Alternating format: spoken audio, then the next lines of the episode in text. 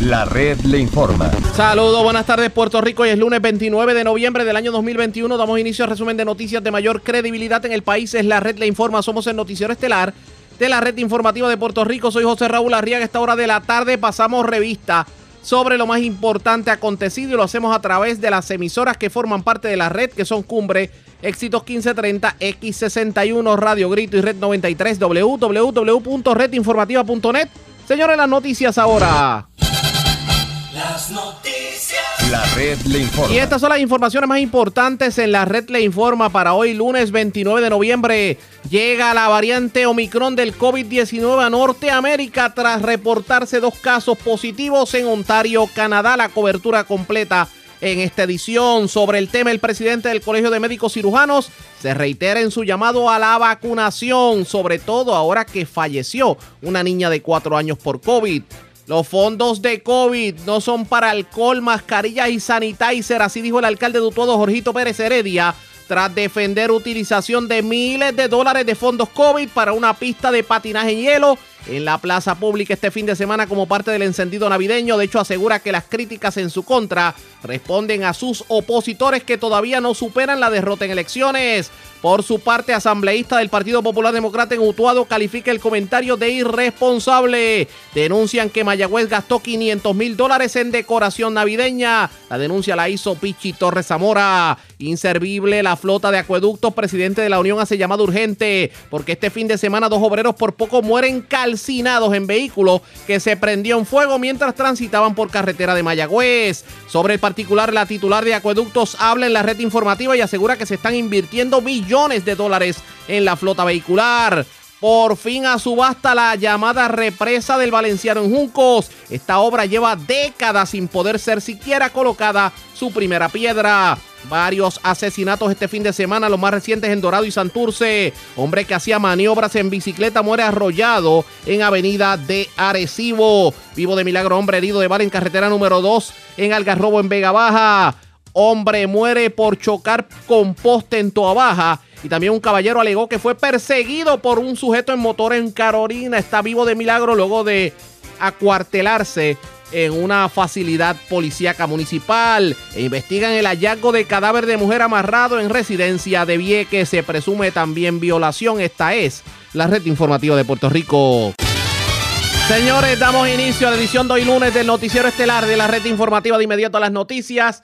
Las autoridades salubristas en Puerto Rico continúan atentas a la información que va surgiendo sobre la llamada variante Omicron del coronavirus, mientras que el Departamento de Salud informa que ya comenzaron a prepararse en caso de que ésta tenga presencia en la isla. La temida variante, de hecho, ha provocado medidas urgentes en diferentes partes del mundo, particularmente en Sudáfrica, que fue donde primero se detectó. Y en Europa, más países han reforzado las restricciones contra el virus luego de registrarse casos de la variante Omicron.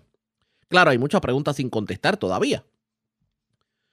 Melissa Marzán, epidemióloga del estado, dijo que desde que se supo de la aparición de la variante han estado pendientes a la información que trasciende y a las directrices de las autoridades salubristas de Estados Unidos y se está evaluando, obviamente, el sistema de vigilancia para poder detectar cualquier caso.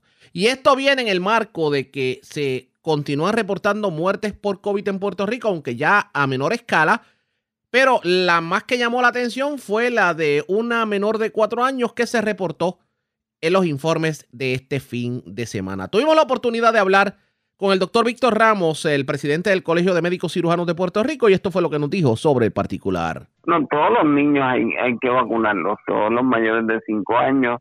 Hemos tenido fallecimientos de niños con condiciones, como, como la niña que falleció el miércoles, que se reportó ayer. Pero también hemos tenido niños saludables que han fallecido en Puerto Rico. Y a, y a nivel mundial, eh, desde seis semanas de nacido, la tasa de infección en los niños empezó siendo nueve puntos y pico, va por 18%. Los niños contribuyen no solo a las infecciones, sino que no sabemos a cuál le va a dar enfermedad severa. Así que como, como es una ruleta rusa determinar a quién le va a dar enfermedad severa, necesitamos vacunar a todos los niños mayores de 5 años y eventualmente cuando la vacuna esté disponible el año que viene para más pequeños también. La vacuna se ha demostrado que es segura o sea, o, que es efectiva, vamos a ponerlo de esta forma. Sí, en, en el grupo de 5 a 11 años, 90.7% efectiva y no ha habido ningún efecto secundario. La única contraindicación a, a vacunar a los niños de 5 a 11 es que tengan una reacción anafiláctica a la primera eh, dosis que, que se le ponga en la formulación de niños, una tercera parte de la vacuna de mayores de 12 y eh, se reformuló completamente, es una vacuna pediátrica distinta y no ha tenido ningún ningún efecto eh, secundario fuera de los que sean alérgicos, uno puede ser alérgico, ¿verdad? Cualquier cosa. Así que fuera de eso, no hay ninguna contraindicación. Ya que hablamos de eso, y esto no solamente ocurre en niños, también ocurre en adultos, este efecto secundario que vemos que dicen las personas que ahora se están poniendo en refuerzo y que de momento pasan, como decimos nosotros, los días del calvario, eh, ¿a qué se debe esto? Bueno, eh, se trata precisamente del sistema respondiendo al, a, a la vacuna, ¿verdad? La idea es que produzca anticuerpos y, y entonces ciertamente te va a dar eh, la parte del malestar, te puede dar fiebre, pero no debe durar más de 24 48 horas. Si dura más, pues hay que buscar ayuda porque puede ser otra cosa. Pero usualmente no dura más de 24 48 horas, estos efectos leves y, y, y, no, y no severos, pero eso es eh, la vacuna haciendo su efecto. Hay situaciones que crean inseguridad en los padres y no solamente eso, también en los adultos. Y no por el hecho de que la vacuna funcione o no funcione, sino por negligencia de algunos. La situación esta que vimos en Peñuela, de las 120 personas que fueron vacunadas con una vacuna expirada. Este tipo de situaciones, como que vienen a añadirle un poquito de, preocupación a la eh, ciudadanía. Eh, eso no es común. Eso para empezar no es común. Realmente no tenemos idea cómo, cómo llegaron unas vacunas del sistema de veteranos de Florida hasta hasta Puerto Rico. Exacto. O sea que esto, sí, pero no es algo común. Ciertamente eso viola el contrato que tienen los proveedores con el CDC y lo y los expone a acusaciones civiles y criminales de eh, a, a los proveedores que no hayan que no sigan el uso correcto de las vacunas, o sea, queda desprotegido el proveedor, queda desprotegido el paciente. Esto no es algo común, no, no es algo que la gente deba pensar que ocurre frecuentemente y ciertamente el proveedor que hace eh, esa cosa, eh, estas cosas, el proveedor que se queda sin contrato con el CSI y, y, y, con, y sin salud y, y, y sujeto a una investigación que puede producir hasta cargos criminales como ya ocurrió en, en Juanadía.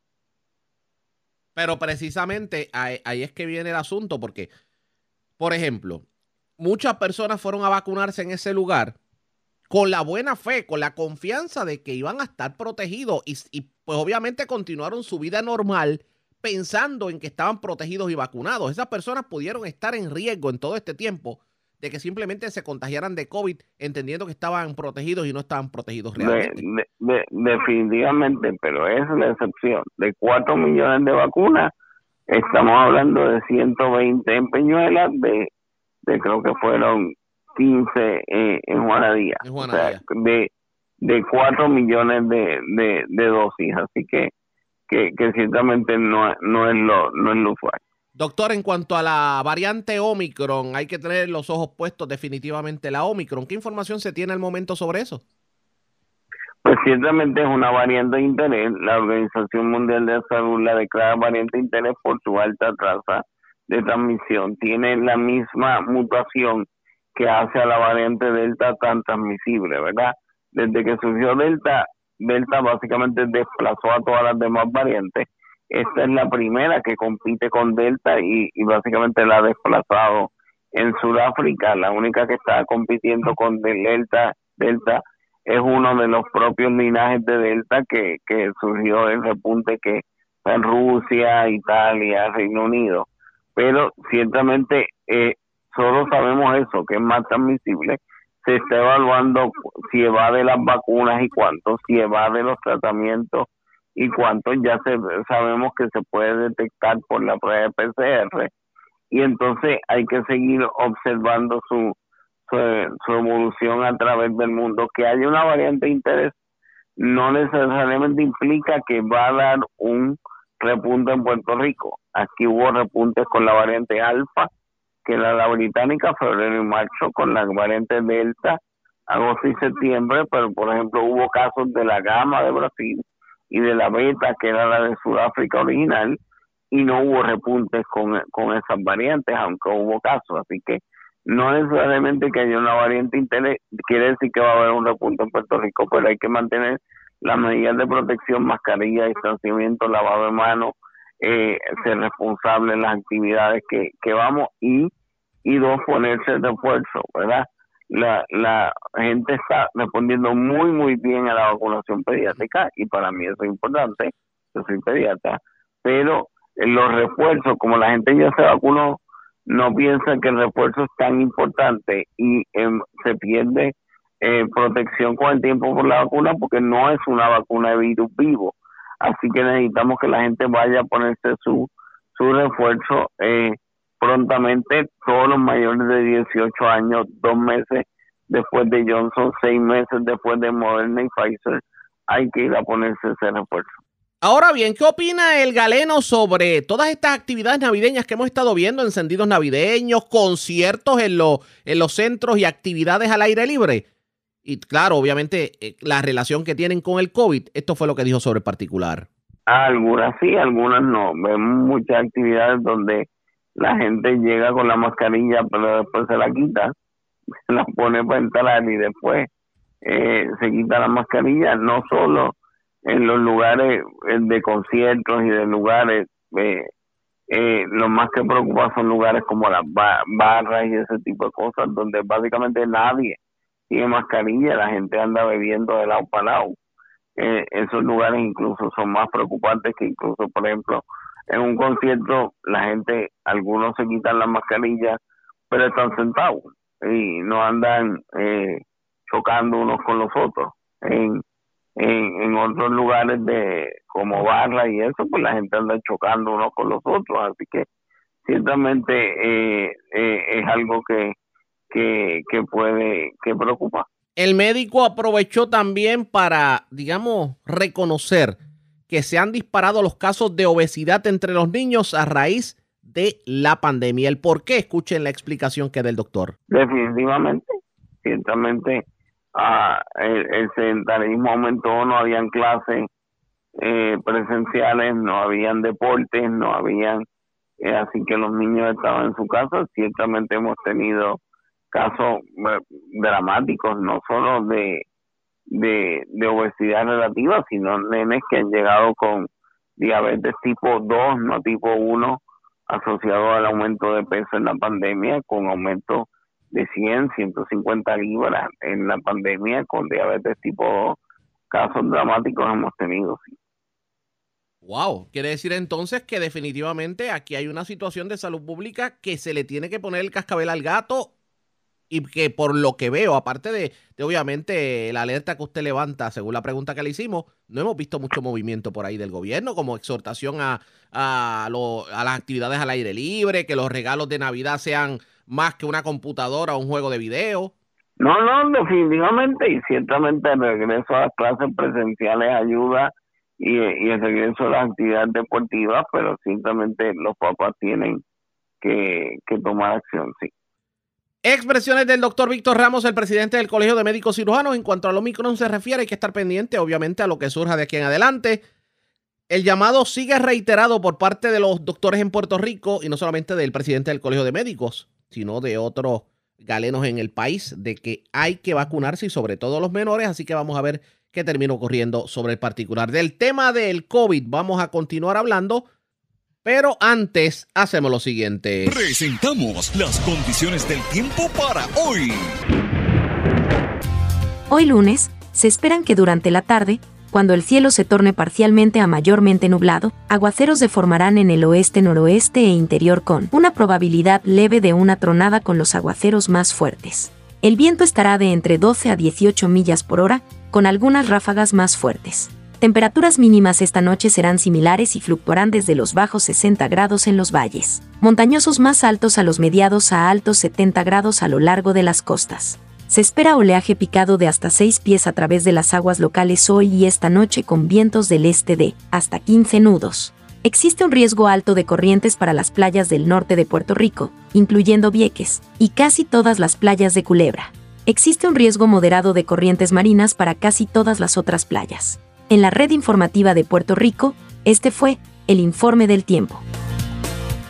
La red le informa. Señores, regresamos a la red Le Informa, el noticiero estelar de la red informativa, edición de hoy lunes. Gracias por compartir con nosotros. Bueno, señores, hay que continuar hablando de COVID, pero a raíz de una controversia que surge en el día de hoy es porque este fin de semana se dio el encendido navideño de Utuado y usted se preguntará qué tiene que ver el encendido con el COVID. Pues resulta que se colocó como parte de las atracciones en el encendido de Utuado una pista de patinaje sobre hielo. Pero en la mañana de hoy trascendió que esa pista de hielo fue pagada con fondos COVID y que la factura pudiera alcanzar casi los 100 mil dólares. La pregunta es, ¿cómo se combate el COVID con una pista de hielo? Pues en la mañana de hoy tuvimos la oportunidad de hablar con el alcalde de Utuado, Jorgito Pérez Heredia, quien no solamente confirmó que en efecto la pista se pagó con fondos COVID, sino que dijo y citamos la expresión, los fondos del COVID no son solo para alcohol, mascarillas y sanitizer. Claro está, atribuyó la controversia en la mañana de hoy a sus detractores que según él todavía no se recuperan de haber perdido la alcaldía. Vamos a escuchar lo que dijo la mañana de hoy el alcalde de Utuado, Jorgito Pérez Heredia. Seguro que sí, que patinamos. Yo no sé patinar, pero me monté por lo menos, por lo menos no me caí, así que la pasamos súper bien y entiendo que todo el pueblo eh, pareció una fiesta patronal este fin de semana en nuestro municipio, así que estaba sumamente contento, la gente estaba feliz, se disfrutaron, ¿verdad? Una actividad después de dos años de pandemia. Ajá. Creo que la gente disfrutó, se gozó la, la actividad, todo lo, lo, la gente estuvo con, seguri con seguridad, era requerimiento, ¿verdad? En la mascarilla, así que creo que la pasamos súper bien este fin de semana acá, acá, en la montaña, ya con el frío navideño que está eh, que está ya apretando, así que ya estamos sintiendo frío navideño acá en la montaña. Dígame algo, eh, ¿fue bien patrocinada esta iniciativa por parte de la ciudadanía de una pista de hielo en Utuado? Pues mira, sí, gracias a Dios, eh, ayer la fila era inmensa, que fue el, hoy es el último día, le estamos dando la oportunidad a los niños de 5 a 9 de la noche eh, pero los tres días fueron, la pista estuvo completamente llena eh, en el horario que estuvimos, que fue hasta las 10 de la noche, así que creo que fue un éxito para todos los niños y, y no los niños, porque también hubieron personas como yo que nos montamos en los patines, porque es una experiencia única, ¿verdad? Que nunca se había dado acá en la montaña, así que la gente creo que disfrutó el espectáculo eh, de la música, de los kioscos de las clases graduandas y de una vez pues, eh, disfrutaron de la pista de patinaje sobre hielo. Dígame algo, voy a, voy a tomar eh, como referencia informes de prensa, precisamente la prensa de San Juan, como digo yo, sobre, sobre lo ocurrido este fin de semana en Utuado. Y yo me gustaría que me aclare. Lo que se alega es que se gastaron casi 100 mil dólares en todo lo que fue el encendido y la pista de hielo y que alegadamente esos fondos proceden de sobrantes del dinero del COVID-19. ¿Es cierto o no? Mira, la cantidad exacta no creo que llegue jamás y nunca llegue hasta allá, pero independientemente de donde vengan los fondos, la parte de los fondos del COVID no solamente es para alcohol y sanitizer, la parte es de volver nosotros a normalidad después de la, de la pandemia.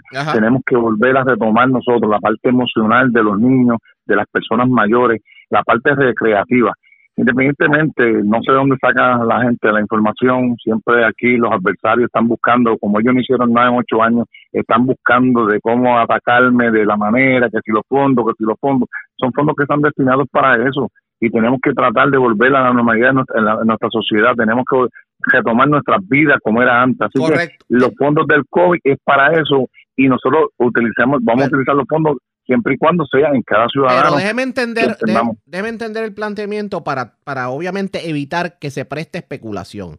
Usted lo que me está admitiendo en el día de hoy que en efecto son fondos COVID, pero usted e, insiste y defiende la utilización de esos fondos en el sentido de que cualquier cosa que se haga para la distracción de la ciudadanía tiene como consecuencia el que se evite el COVID. ¿De eso es que estamos hablando? Correcto, correcto, que podamos la parte la parte emocional este, que podamos eh, llevar a la gente nuevamente a la normalidad y lo están haciendo, todos los alcaldes han hecho, están haciendo esto, estamos utilizando en actividades, patrocinando el, el que volvamos a hacer, a, a, retomar la, vida normalmente. Así que no sé cuál es eh, la, la, minoría que siguen con lo mismo, atacándome, atacándome, atacándome. Ya yo creo que la gente lo que quiere es un espacio. Yo creo que deben darnos el espacio de trabajar a nosotros. Ellos estuvieron ocho años en el poder y no hicieron nada. Déjenos que nosotros trabajemos, estamos llegando a nuestra gente de una forma positiva, cambiando. Cambiando el, lo que es el ambiente, pero yo le pregunto sobre esto. Si llegara algún tipo de auditoría federal de los fondos, ¿usted entiende que usted puede justificar el uso de cada centavo en cuanto a los fondos COVID? Sobre todo estos fondos que se atribuyen a las actividades que se han hecho porque, por ejemplo, el caso de la pista de patinaje no, no es la única. Por ejemplo, ustedes llevaban uno, unas películas a, a, las comunidades que se estuvo haciendo también, ¿cierto? Correcto. Se hacía durante el día, se hacían las actividades de vacunación, de pruebas de vacuna, de, de, COVID en las comunidades y luego se la hacía, ¿verdad?, en, un compartir con todas las medidas de seguridad, llevando películas a, a, a las comunidades distantes. En este caso, todas las personas que se montaron en, el, en la pista de patinaje tienen que tener su vacunación ya al día, o si no, si, la, si no tenía, si eran niños de 5 a 12 años, se le hacía la prueba ahí en la entrada, se esperaba 15 minutos y se podía montar. ¿Sabe? Patrocinando, buscando que la gente se vacune, porque estos eventos para que la gente se vacune, para que pueda participar de estos eventos. Mire qué curioso. Le, tengo dos preguntas. Número uno, ¿qué le dice la ciudadanía? Y número dos, eh, ¿cuánta gente se habrá podido ya vacunar a raíz de estas actividades? Mira, cuando yo llegué aquí al municipio, eh, creo que el 38% solamente se ha vacunado. Ya estamos en un 73% de la vacuna con, con, con, dos vacunas y un 79% con, con una sola vacuna. Así que hemos adelantado muchísimo gente que, ¿verdad? Con los miedos y los tabús que se han, que se han promovido dentro de la ciudadanía, no se habían vacunado. Así que ya este, logramos la vacunación en rebaño y creo que, es sumamente importante que hayamos, acá en la montaña, hayamos logrado ese avance. Así que hoy, esta mañana nos levantamos con solamente seis casos de COVID, que es lo que tenemos desde el día 4, así que tenemos, ¿verdad?, el índice de, del, virus en, niveles bajitos, así que estamos, creo que estamos haciendo el trabajo, estamos llegando a todas las comunidades, repartiendo unos, unas compritas de, de productos del COVID, de combatir el COVID, así por casa por casa, lo hemos hecho, lo hemos estado haciendo y lo vamos a seguir haciendo en todas las actividades, en las iglesias, en los comercios, se han estado orientando a todos los comerciantes constantemente, entregándole productos y orientándolos de los nuevos protocolos, cada vez que hay una orden ejecutiva se le va y se le orienta a los comerciantes. Hemos sido bien proactivos en cuestión a lo del COVID y lo vamos a seguir haciendo de la manera que entendemos que, que es correcta y que sea en beneficio de, de nuestros hermanos utuareños. Oiga, alcalde, no le quitan el guante de encima. Pues, este, Arriaga, eh, es lamentable porque yo lo que le he tirado a, las minorías son eh, es el olivo, pero tenemos personas que realmente no quieren entender que ellos tuvieron la oportunidad del turno al bate y se poncharon. Entonces ahora, pues, no quiere que nosotros, y como estamos bateando de cuadrangular, así que eso es lo que le molesta y lo sabemos que, pero deben, deben votar el golpe y realmente lo que tienen que unirse a trabajar con este servidor en estos tres años que nos quedan de cuatro años, porque realmente hay mucho por hacer. Y yo creo que la unión está a la fuerza. Oiga, oiga dígame algo. Eh, este tipo de actividades, incluyendo la, la pista de patinaje y todo, todo lo que ha hecho recientemente, ¿cómo han ayudado, si de alguna manera lo han hecho, a la economía del casco urbano de Utuado? Pues mira, ese, ese tema lo estábamos tocando ayer en la tarde eh, con varios comerciantes que visitamos. Eh, vendieron todo lo que tenían, los comercios, todo, todas las personas que, que están en la periferia del casco urbano y fuera del casco urbano vendieron todo lo que tenían en inventario y ayer estaban de compra eh, a jurado porque realmente impactó la, de, de, forma positiva la economía de nuestro pueblo. Así que estamos sumamente contentos había gente aquí de Inglaterra este fin de semana, eh, ayer me encontré gente de Juanadía, de un montón de municipios que estuvieron aquí, en la participación que hubo en, Tarima, hubieron gente de Jayuya, hubieron gente de Lares, y esa esa parte de que nosotros traigamos gente, ¿verdad?, de nuestro municipio aledaño, eh, inyecta la economía de nuestro municipio de forma positiva. Así que nos sentimos sumamente contentas.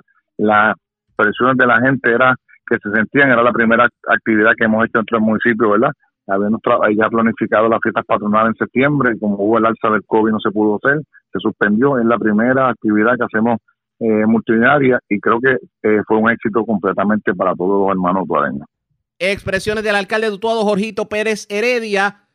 Él justifica la utilización de, fondos COVID en esto de la pista de patinaje y dice que esto fue positivo para la economía del casco urbano de. Vamos a, a ver qué dicen los comerciantes. Antes de escucharlo, hacemos lo siguiente. La red le informa. Cuando regresemos, ¿qué tienen que decir los comerciantes sobre 100 mil dólares de fondos COVID para una pista de patinaje en el casco urbano de Utuado? Regresamos en breve con más en esta edición de hoy, lunes del Noticiero Estelar de la Red Informativa. La red le informa. Señores, regresamos a la red le informa, el noticiero estelar de la red informativa, edición de hoy lunes. Gracias por compartir con nosotros. El cuadro de la emisora se quiere caer. Después que difundimos la entrevista del alcalde Jorgito Pérez Heredia, justificando la utilización de fondos COVID para la pista de patinaje en hielo que se usó este fin de semana en el encendido navideño. Él dice que no llega a 100 mil dólares la factura, pero es que esté bastante altita.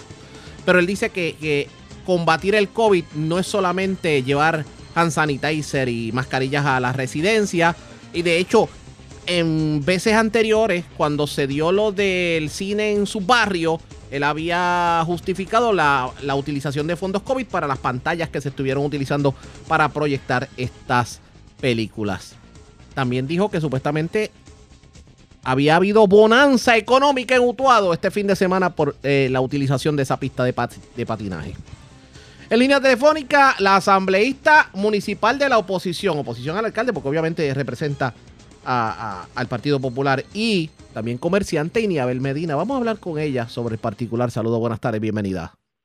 Buenas tardes, Arriaga, y buenas tardes a, a, mi querido pueblo de Utuado y a tu audiencia en esta tarde. Gracias por compartir con nosotros. ¿Usted patinó este fin de semana en Utuado?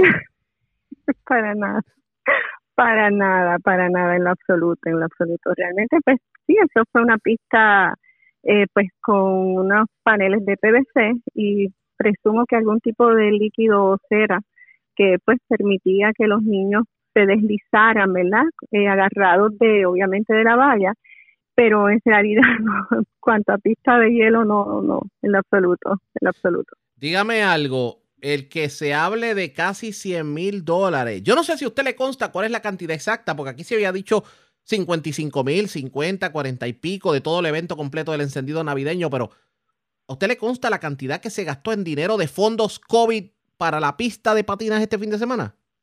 Bueno, al momento no tendremos la, no tenemos la, cifra exacta, pero sí, eh, cuando hubo la sesión, ¿verdad? Que se, se, sometió la resolución para esta actividad, eh, pues habían hablado de 47 mil dólares luego de terminar los trabajos y eventualmente pues salieron dos contratos en la página del Contralor que suman la cantidad de 53 mil 100 dólares. Esa cantidad ¿verdad? No incluye, no incluye lo que tenemos entendido y nos han informado que es el arrendamiento de los eh, de la de, la decoración que van a traer de un almacén de, de Mayagüez porque realmente pues el municipio no contaba con la decoración pues adecuada para ese encendido. Así que posiblemente, posiblemente llega a los 80, 80 y pico mil arriaga, pero en el momento, en este momento solamente tenemos constancia de dos contratos, uno de 28 mil 100 y uno de 25 mil Pero una pregunta, eh, el alcalde dijo hace unos minutos en entrevista que el combatir el COVID no era solamente alcohol, hand sanitizer y mascarillas. Y de esta forma justificó y confirmó que se utilizaron fondos COVID para la pista de patinaje y el encendido navideño. ¿Qué opinión le merece? ¿Estás seguro que te hablaste con el alcalde de Utuado? Eso es correcto. que me suena sumamente irresponsable esa contestación. Sumamente irresponsable. Que un administrador de un pueblo conteste de esa manera cuando realmente estamos eh, pasando una pandemia en este proceso ahora mismo de que hay una variante y que se utilice, se vote porque realmente, eh, o sea, nosotros no nos oponemos, que conste, a que al disfrute de la familia, de los niños utuadeños y de los que nos visitan, obviamente, porque realmente hay que salir un poco, ¿verdad?, de, de toda esta situación, de todo este estrés. Pero utilizar el dinero del COVID para, para votarlo en cuatro días, la verdad que esto es, esto es inconcebible. Y por eso te pregunto, porque yo creo que es una contestación sumamente irresponsable para un pueblo como lo es el pueblo de Utuado. Pero estos gastos que hemos estado viendo recientes, porque es que eh, ha sido controversia tras controversia. Que hubo controversia por los 300 y pico mil dólares que se dio supuestamente para eh, asuntos promocionales en cuanto a COVID se refiere. Aquí se está hablando de la de utilización de fondos para actividades eh, digamos, eh, no sé cómo decirlo, si es... No, es baile, botella y baraja, sería como entretenimiento, vamos a ponerlo de esa forma. Eh, ¿Hay alguna forma en que uno pueda decir, bueno, tiene sentido, si la gente se entretiene, a lo mejor no se contagia de COVID, no sé, buscándole las cuatro patas al gato, ¿qué usted me dice? Realmente, mira, yo te puedo asegurar que posiblemente quizás un día, una noche de entretenimiento, pues para las familias, como te dije, pues mira, hace falta y sería factible y hasta sensato, ¿no? Para las familias utuadeñas. Pero, eh, pero votar tanto dinero en una actividad que realmente, realmente estuvo bastante lenta, te puedo asegurar. No se vio el movimiento de personas que posiblemente, ¿verdad? bastante lenta, estuvo vacío allí. bastante. Si hubo, por lo menos anoche, realmente no, no había prácticamente. Pero yo, me, yo me perdí en algo. El alcalde dijo que esa actividad había sido literalmente la bonanza para los comerciantes que habían vendido toda su mercancía, que habían tenido que ir a comprar más mercancía. ¿Estamos hablando en serio? Bueno, yo podría hacer un censo, pero yo entiendo que no, no todos. Y realmente en el área del casco urbano, pues sí, hay unos comercios que obviamente se mantuvieron abiertos pero no creo que con la asistencia de las personas que pudimos verla observar tuvieran esa bonanza. Ojalá, ojalá yo pudiera decirte y, pues eh, eh, aclararte, ¿verdad? Que sí que es cierta esa información, pero yo como comerciante entiendo que no, Arriaga, tú me perdonas, pero yo entiendo que no es fácil, no es fácil. Para más decirte, mira, para más decirte, venía, iban a, a, estar artesanos, artesanos de nuestro, de nuestro pueblo, pues participando de la actividad. No estuvieron, ¿Sabes por qué? ¿Por qué? Porque el promotor le quería cobrar 20 dólares diarios por estar, este, pues, por, participar en la actividad. a los artesanos. ¿Quién es el promotor? Bueno, lo que tengo entendido es que una persona de, nombre Irán, no tengo ahora mismo el apellido, pero pertenece a la corporación Madera Events and Association. Entiendo. Entonces, obviamente, se le estaba de alguna manera deteniendo la situación de, de, la, la, oportunidad a los artesanos de poder presentar. Correcto, correcto, artesanos, artesanos que pues podrían obviamente pues presentar, ¿verdad? Los, sus productos, ¿no? Este, pues obviamente no, no, no tuvieron la oportunidad de, de asistir, pues por eso mismo, porque hello, estás cobrando también. Entonces, las clases graduandas, lo que pude observar fue que una sola clase graduanda estuvo participando, ¿verdad?, de la actividad, lo cual nos alegramos. Eso, pues, somos, somos muy afines y, y apoyamos ¿verdad? La, que las actividades se den la oportunidad de esa clase graduanda pero Arriaga, de verdad, no, esto, esto es, esto es inconcebible, esto ya se sale de, de lo, de lo, wow, porque no entendemos, no entendemos cuánto, por qué tanto dinero, porque, o sea, con lo que vimos, con lo que vimos realmente entendemos que la actividad no, no fue un éxito, no fue un éxito. Bueno, vamos a... Y la bonanza, Ah, discúlpame. Ah, la bonanza económica que me estás hablando en cuanto al comercio, pues yo entiendo, yo entiendo que no fue real. Entiendo. Y Utuado es un municipio que, digo, amerita este tipo de gastos. No, en y menos en este momento. Eh, o sea, esto es como, como yo lo, yo lo describo como cuando tú te pegas en la lotería y de momento te ves con las manos llenas de dinero y entonces empiezas y gastas y gastas y botas y botas y gastas y gastas y cuando vienes a ver te quedas sin nada. Mira, esto no va a durar siempre. Esto va a llegar un momento que se va a detener y ¿qué vamos a hacer? O sea, aquí, aquí hay unas prioridades, aquí hay una gente sufriendo por caminos, aquí hay una gente sufriendo por, por sus carreteras, aquí hay una gente que están, tienen personas enfermas, encamadas y se les dificulta el transporte ¿verdad? De, esas familias. Pues mira, o sea, ¿qué estamos haciendo? ¿Qué estamos haciendo? ¿Dónde? aquí realmente hay otras cosas que van a salir eh, a la luz pública. Vamos con calma, otras cosas que van a salir. Sí, deja que tengamos la evidencia y nosotros estamos fiscalizando. Más dramáticas que esto. Posiblemente, posiblemente. Estamos fiscalizando, nosotros vamos a pedir una auditoría, nosotros vamos a pedir las facturas, nosotros vamos a seguir buscando los contratos. Medina. Porque es que, es que realmente esto no puede seguir así, perdona. no, estamos viviendo en Narnia, estamos viviendo en Utuado. Eh, decía el alcalde que esto, todas estas críticas responden a que sus opositores, en este caso haciendo referencia al Partido Popular Democrático, todavía no se recuperaban de la derrota de noviembre del 2020. No, por favor, por favor, que deje ya, deje ya el mensaje y el cliché. O sea, él ya, ya en, prácticamente en casi todas las entrevistas es lo mismo. Es que si la pasada administración, él lo está haciendo peor. Él lo está haciendo peor que se ponga a trabajar, que se olvide ya de ese libreto y comience, comience a trabajar responsablemente por nuestro pueblo, que es que lo necesita. O sea, nosotros en la medida que, cualquier proyecto sea de bienestar para el pueblo, para nuestra gente, nosotros estamos en la, en la disposición de apoyarlo y votarle eh, a favor, pero en la medida que entendamos que hay una sola cosa, un, una sola, un solo detalle que nos, que nos dé, o sea, el, el, la duda, que nos cree la duda, que levantemos bandera, puede estar seguro que en, en este caso vamos a votar en contra. Te voy a decir más. Nosotros pedimos documentos, nosotros hemos solicitado documentos. ¿Documentos para qué? Para trabajar en esto mismo, en la fiscalización y estar seguros de que el dinero se está utilizando de manera responsable y objetiva. Y no nos los quieren dar no quieren ofrecer estos documentos que se pedimos, que son documentos públicos y que estamos en toda la libertad de, de, solicitarlos y responsablemente lo estamos haciendo, no se, se, tardan, si no se tardan, este, hay una excusa, no puedo ahora, pero vamos a seguir trabajando, Arriaga, no te creas esto queda aquí.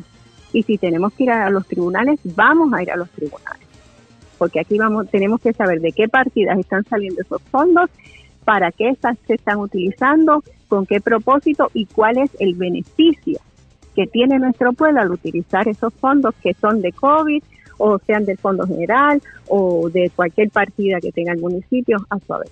Vamos a estar pendientes. Gracias por compartir con nosotros. Muchas gracias a ti, mi amor. Tengan buen día. Era Iniabel Medina, legisladora del Partido Popular en Utuado y comerciante esto se pone la mar de interesante. Pero decidimos presentarles a ustedes las dos caras de la moneda para que sea usted el pueblo quien juzgue.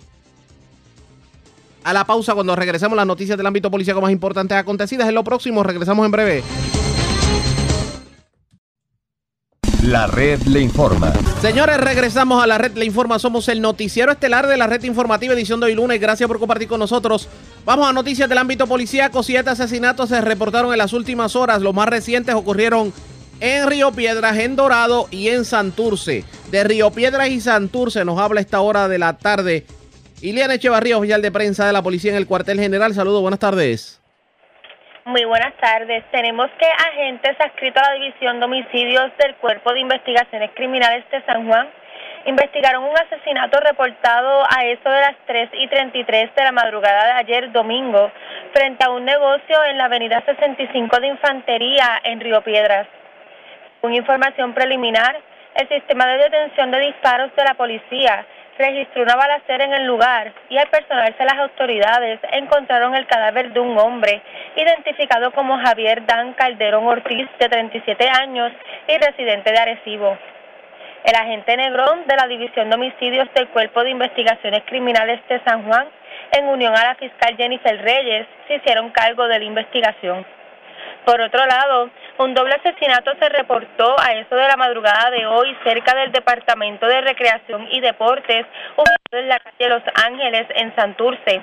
Según el informe preliminar, las autoridades fueron alertadas a través del sistema ShotSpotter sobre unos disparos, los cuales fueron registrados en la calle Julio Vizcarrondo. Al llegar las unidades al lugar, encontraron casquillos de bala y masa encefálica.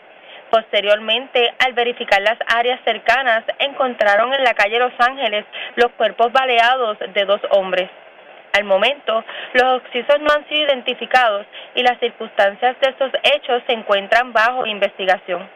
Agentes adscritos a la División de Homicidios del Cuerpo de Investigaciones Criminales de San Juan, en unión al fiscal de turno, investigan estos hechos. Gracias por la información. Buenas tardes. Buenas tardes. Gracias a Liliana Echevarría, oficial de prensa de la policía en el cuartel general. Nos quedamos en la zona metropolitana, también en la zona norte de Puerto Rico, porque otro asesinato se reportó en Dorado. Además, en incidentes ocurridos en las vías de rodaje, una persona murió en un accidente de tránsito ocurrido en la zona de Toa Baja. Y también una persona está viva de milagro tras, tras haber sido herida de bala, un incidente ocurrido en Vega Baja.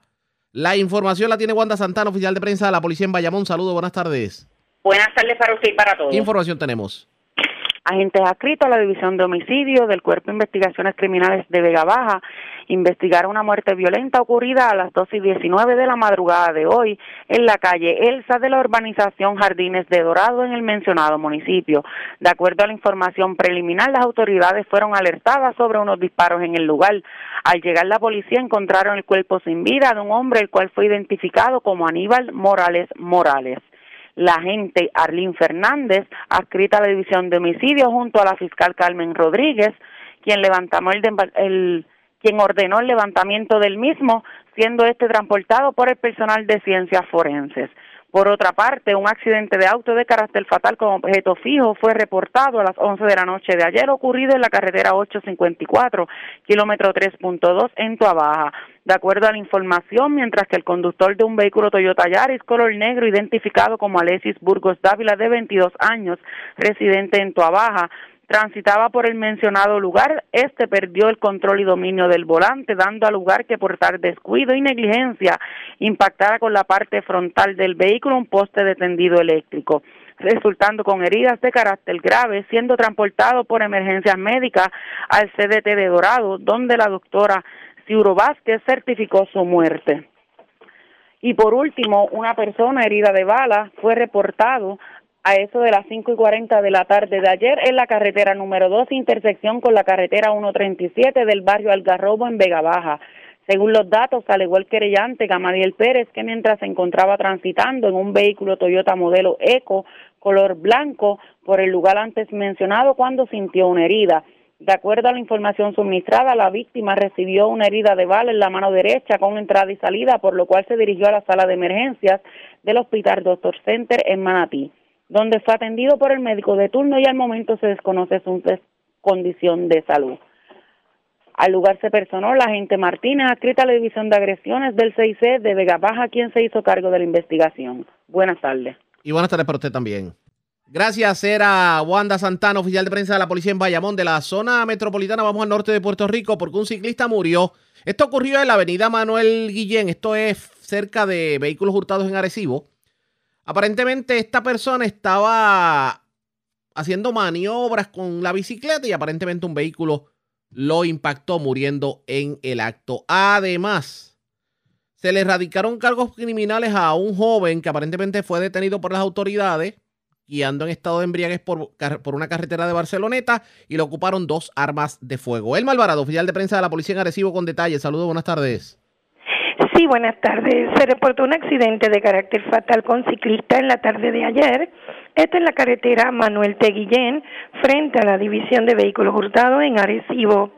Según la investigación realizada por el agente Jorge Collazo, adscrito a la División de Patrullas de Carretera de Arecibo, establece que mientras Wilfredo Figueroa González, de 37 años, vecino del mencionado municipio, hacía uso de una bicicleta y realizaba mm, maniobras en círculos en la vía de rodaje, sin tomar las precauciones, dando lugar a que por tal descuido y negligencia fuera impactado por el vehículo Nissan Pathfinder color bronce del año 2021, conducido por el señor José Matienzo Olivella, de 69 años, residente de Arecibo. El ciclista resultó con heridas de gravedad. Figueroa González fue transportado por paramédicos Torres y Avilés eh, a emergencia médica municipal al hospital Pavía en Arecibo, donde a eso de las 8 y 7 de la noche fue declarado muerto a causa de las heridas recibidas por el doctor Gustavo Rodríguez, quien certificó su muerte. El accidente fue investigado preliminarmente por el policía municipal Abimael Torres González. El caso se consultó con el fiscal de turno, Víctor Román Pérez, quien instruyó ocupar el vehículo para fines de investigación y el levantamiento del cadáver. También tenemos que el agente Luis Serrano Concepción, adscrito a la División de Patrullas de Carretera de Manatí, bajo la supervisión del sargento Rolando Rivera González, en unión al fiscal de turno Víctor Román Pérez de la Fiscalía de Arecibo, radicaron tres cargos por violación a la ley de, sus, de armas de de ley de armas, posesión y uso de municiones y transportación de armas de fuego sin licencia y un cargo por embriaguez menos grave contra Steven Quantres Monroy, de 19 años, residente de Barceloneta. De acuerdo a la investigación, Cantres Monroy fue intervenido en la madrugada del 27 de noviembre del año en curso en, la, en el auto Toyota Venza color negro eh, del año 2009 por eh, violación a la ley 22, exceso de velocidad. Esto es la carretera 2, kilómetro 57.1 en Barceloneta. En el momento del registro y en el momento de la intervención, el, joven expidió fuerte odor a alcohol, por lo que fue puesto bajo arresto. Y en el momento del registro se le ocuparon dos pistolas, municiones, parafernalia y dinero en efectivo. Este caso fue, eh, fue llevado ante la presencia del juez Juan Portel Maldonado del Tribunal de Arecibo, quien luego de escuchar la prueba determinó causa por los delitos antes mencionados, fijando una fianza de 36 mil dólares, la cual prestó, quedando en libertad bajo supervisión electrónica, hasta su vista preliminar el 9 de diciembre.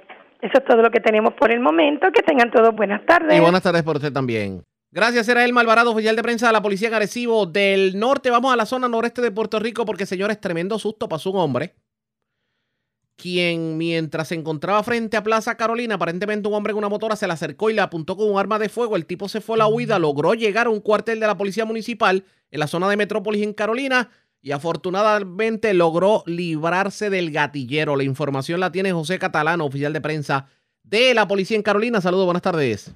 Saludos, buenas tardes, Arriaga, y saludos a tu red de escucha. Eso es correcto. Policía Municipal de Carolina investigaron preliminarmente una querida de agresión grave reportada a las autoridades a las 4 y 8 de la tarde de ayer domingo en la avenida A frente a Plaza Loíza en Carolina. Según alegó el queriante Luis Ojeda, un individuo con vestimenta de color negra y conduciendo una motora color roja y blanca, marca Honda, la apuntó con arma de fuego en el lugar antes mencionado. El individuo que iba conduciendo la motora lo persiguió hasta llegar al cuartel de la Policía Municipal de Carolina en Metrópolis. El Policía Municipal de Carolina, Baez, sale hacia las afueras del, mismo visualizando al individuo de la motora y esta al percatarse de la policía se marchó del lugar. Personal de la División de Agresiones del CIC de Carolina se hicieron a cargo de la investigación. Gracias por la información, buenas tardes.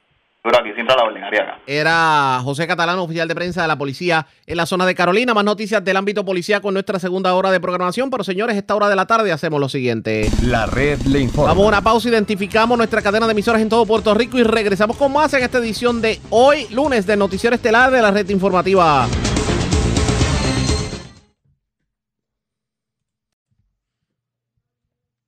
La red le informa. Señores, iniciamos nuestra segunda hora de programación. El resumen de noticias de mayor credibilidad en el país es La red le informa. Somos el noticiero estelar de la red informativa edición de hoy lunes 29 de noviembre. Vamos a continuar pasando revistas sobre lo más importante acontecido y como siempre a través de las emisoras que forman parte de la red que son Cumbre, Éxitos 1530, X61, Radio Grito y Red 93, www.redinformativa.net. Señores, las noticias ahora. Las noticias. Y estas son las informaciones más importantes en la red le informa para hoy lunes 29 de noviembre. Llega la variante Omicron del COVID-19 a Norteamérica tras reportarse dos casos positivos en Ontario, Canadá. La cobertura completa en esta edición. Sobre el tema, el presidente del Colegio de Médicos Cirujanos se reitera en su llamado a la vacunación, sobre todo ahora que falleció una niña de cuatro años por COVID. Los fondos de COVID no son para alcohol, mascarillas y sanitizer, así dijo el alcalde de Utuado, Jorgito Pérez Heredia, tras defender utilización de miles de dólares de fondos COVID para una pista de patinaje en hielo en la plaza pública este fin de semana como parte del encendido navideño. De hecho, asegura que las críticas en su contra responden a sus opositores que todavía no superan la derrota en elecciones. Por su parte, asambleísta del Partido Popular Demócrata en Utuado califica el comentario de irresponsable. Denuncian que Mayagüez gastó 500 mil dólares en decoración navideña. La denuncia la hizo Pichi Torres Zamora. Inservible la flota de acueductos. Presidente de la Unión hace llamado urgente porque este fin de semana dos obreros por poco mueren calcinados en vehículos que se prendió en fuego mientras transitaban por carretera de Mayagüez. Sobre el particular, la titular de acueductos habla en la red informativa y asegura que se están invirtiendo millones de dólares en la flota vehicular. Por fin a subasta la llamada represa del Valenciano en Juncos. Esta obra lleva décadas sin poder ser siquiera colocada su primera piedra. Varios asesinatos este fin de semana, los más recientes en Dorado y Santurce. Hombre que hacía maniobras en bicicleta muere arrollado en Avenida de Arecibo. Vivo de milagro, hombre herido de bala en carretera número 2 en Algarrobo en Vega Baja. Hombre muere por chocar con poste en Toa Baja. Y también un caballero alegó que fue perseguido por un sujeto en motor en Carolina. Está vivo de milagro luego de acuartelarse en una facilidad policíaca municipal. E investigan el hallazgo de cadáver de mujer amarrado en residencia de Vieques. Se presume también violación. Esta es la red informativa de Puerto Rico.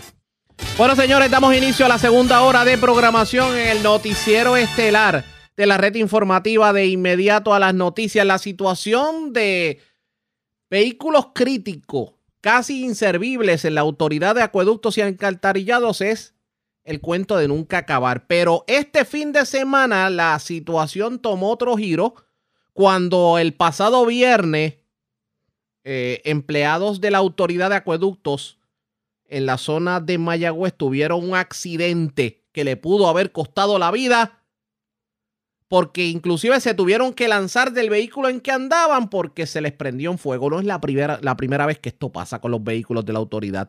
También vemos vehículos que sin goma, que pasan inspección por obra y gracia del Espíritu Santo. Algunos que para ponerle goma hay que sacarlos dutuados y llevarlos a Guadilla y después llevarlos a Caguas, alinearlos.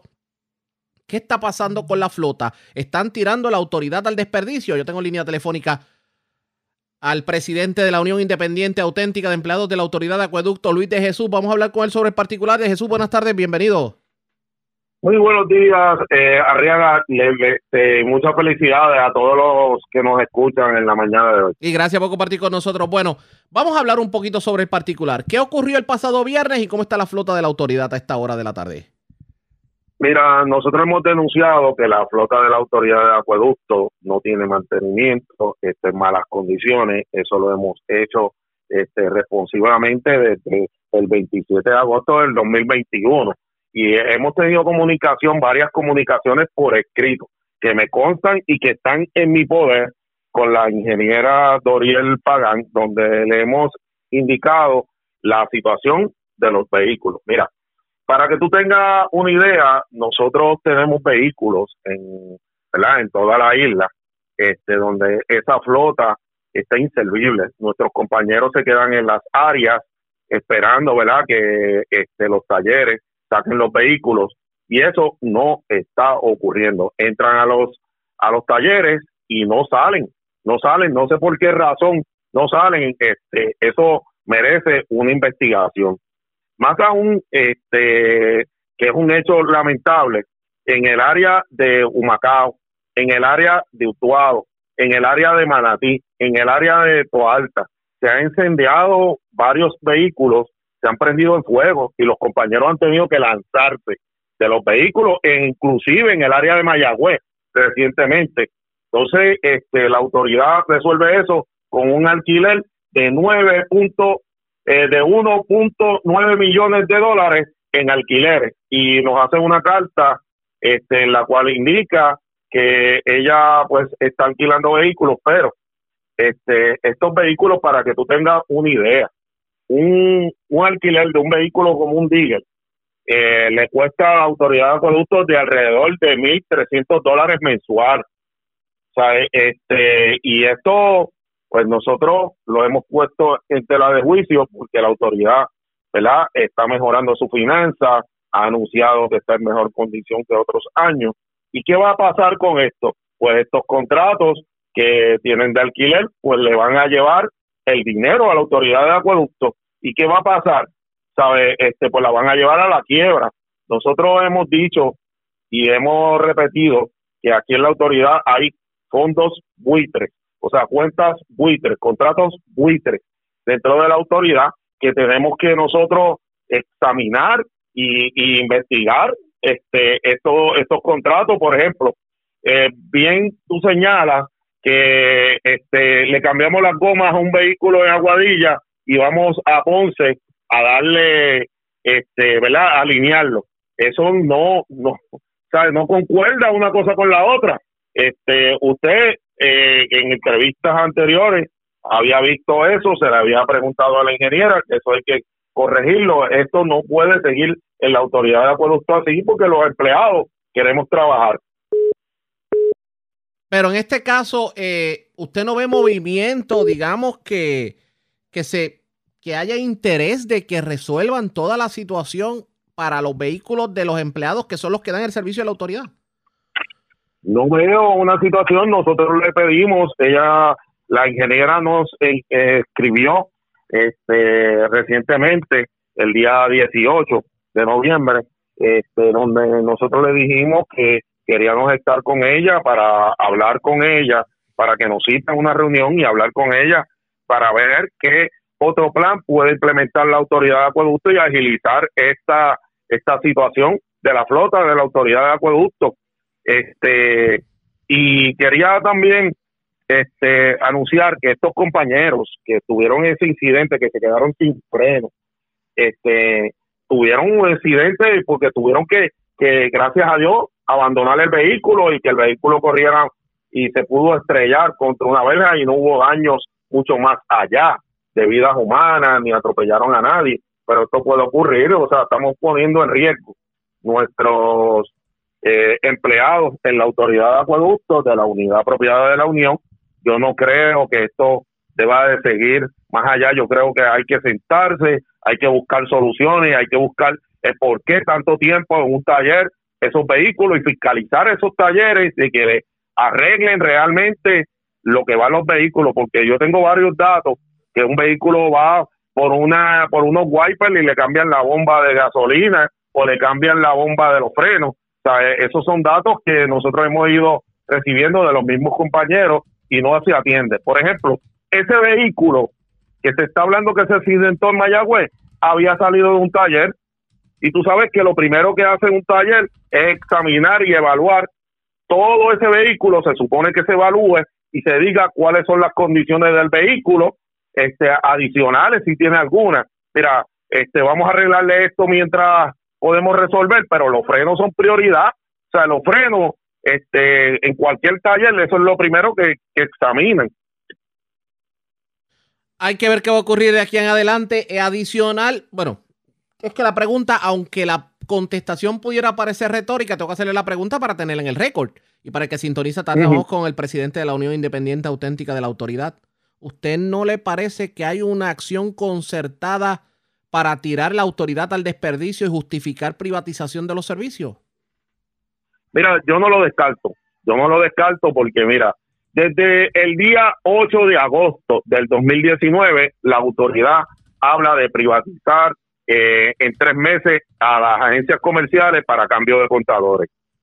Este, para cambio de contadores y eh, la agencia que le da servicio, ¿verdad? A todo nuestro nuestro personal envejeciente y demás. La autoridad sí se ha movido a la tecnología y esto tengo que decirlo claro, se movió a la tecnología donde hay una serie de opciones que tienen las personas para poder recibir servicios. Pero no han tomado en cuenta aquella persona que es envejeciente de la tercera edad, que ahora mismo este, no conoce o no tiene los medios para poder hacer eh, ¿verdad? Una querella por teléfono o porque no puede, no conoce el sistema para poderla hacer por el sistema, pues nosotros hemos estado eh, indicando que de 26 agencias que daban servicio en toda la isla, solamente nos quedan 10 y ahora a una población de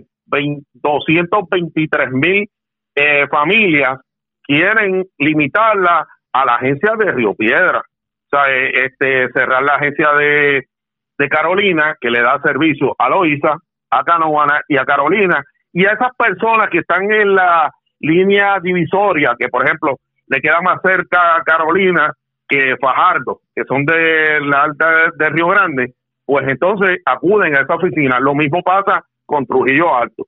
Entonces, yo, este, ¿saben? No sé a qué la autoridad nos quiere llevar.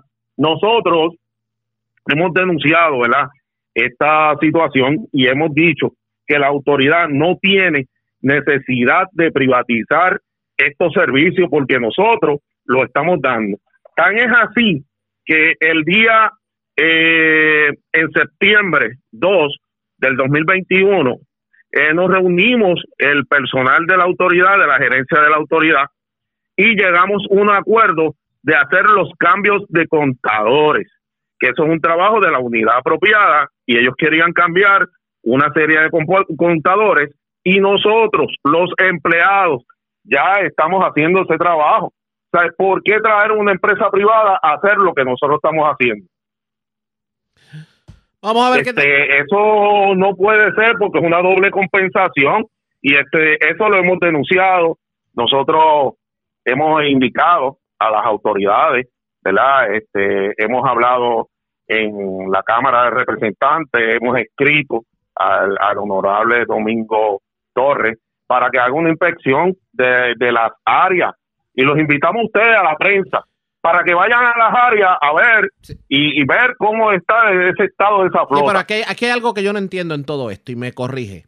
¿No se supone que OCHA y la versión puertorriqueña de OCHA eh, fiscaliza este tipo de vehículos y pudiera detener estos vehículos precisamente por considerarlos peligrosos para los empleados? Pues mira, este OCHA, nosotros hemos hecho varias querellas de OCHA este OCHA se limita solamente a, hacer a llevar la inspección multar a la autoridad de acueducto pero no hemos visto que le da seguimiento eh, hemos recibido cartas de, que se multó a la autoridad de acueducto por incumplir en alguna planta o alguna situación más allá pero no hemos visto las medidas correctivas que tiene que utilizar la autoridad yo creo que hay que ser más fiscalizadores y yo este entiendo que en estos momentos para dar un servicio a la autoridad de acueductos de calidad hace falta una flota. Yo no sé, ¿verdad? Este, qué, expectativa tiene la autoridad, si es hacer una subasta eh, el año que viene en, en marzo, pero yo creo que esto urge inmediatamente trabajar con esto. Yo tengo un compañero que habló por, por sistema este, con Doriel Pagán tuvimos una reunión virtual desde el 27 de agosto y él está denunciando que no tiene un camión floating en Cagua este para hacer los trabajos, ¿verdad? De alcantarillado, de tapes y demás. Al día de hoy, al día de hoy, nadie se ha comunicado con ese compañero. El compañero sigue yendo al área de trabajo, no tiene, ¿verdad? las tareas no las puede realizar porque no tiene los materiales. A veces, pues, eh, busca, ¿verdad?, otro tipo de funciones, pero yo creo que ya es tiempo de que la autoridad eh, trabaje con esto y le dé la, la, atención que se merece esto. Porque si bien eh, la, las mejoras capitales son importantes en la autoridad y mejorar la infraestructura, también merece que los empleados tengan las herramientas adecuadas para hacer y realizar sus trabajos. Por ejemplo, en los cambios de contadores hemos confrontado problemas porque la autoridad de acueducto sí compró los contadores, pero hay una pieza que es importante en esos contadores que se llama la estrella, que no es poner la vieja, hay que reemplazarla. Una vez se cambia el contador, ¿por qué? Porque evitar que haya fuga de agua, ¿verdad? Pues entonces la autoridad compró los contadores, pero las estrellas no han llegado a todas las áreas. Entonces esto pues confronta y retrasa la labor que, que tienen que hacer los unionados, los trabajadores. No está fácil definitivamente. Pues vamos a estar pendientes de lo que ocurra. Gracias por haber compartido con nosotros. Gracias, Arriaga. Como siempre, ya ustedes escucharon el presidente de la Unión Independiente Auténtica de la Autoridad de Acueductos. Obviamente la reacción no se hace esperar porque nosotros siempre decidimos poner el cascabel al gato. Y vamos a estar hablando, vamos a estar escuchando lo que dijo Doriel Pagán, la jefa de acueductos sobre el particular, pero antes hacemos lo siguiente. Presentamos las condiciones del tiempo para hoy. Hoy lunes, se esperan que durante la tarde, cuando el cielo se torne parcialmente a mayormente nublado, aguaceros se formarán en el oeste, noroeste e interior con una probabilidad leve de una tronada con los aguaceros más fuertes. El viento estará de entre 12 a 18 millas por hora, con algunas ráfagas más fuertes. Temperaturas mínimas esta noche serán similares y fluctuarán desde los bajos 60 grados en los valles, montañosos más altos a los mediados a altos 70 grados a lo largo de las costas. Se espera oleaje picado de hasta 6 pies a través de las aguas locales hoy y esta noche con vientos del este de hasta 15 nudos. Existe un riesgo alto de corrientes para las playas del norte de Puerto Rico, incluyendo Vieques, y casi todas las playas de Culebra. Existe un riesgo moderado de corrientes marinas para casi todas las otras playas. En la red informativa de Puerto Rico, este fue el informe del tiempo. La red le informa. Señores, regresamos a la red le informa. Somos el noticiero estelar de la red informativa. Gracias por compartir con nosotros. La reacción no se hace esperar en torno a la situación con los vehículos de la autoridad de acueductos y el incidente ocurrido el pasado viernes en donde por poco dos empleados se matan en un jeep defectuoso de la autoridad. La ingeniero Doriel Pagan, la jefa de acueductos, habló con la red informativa sobre el incidente y sobre la situación de los vehículos y esto fue lo que nos dijo sobre el particular.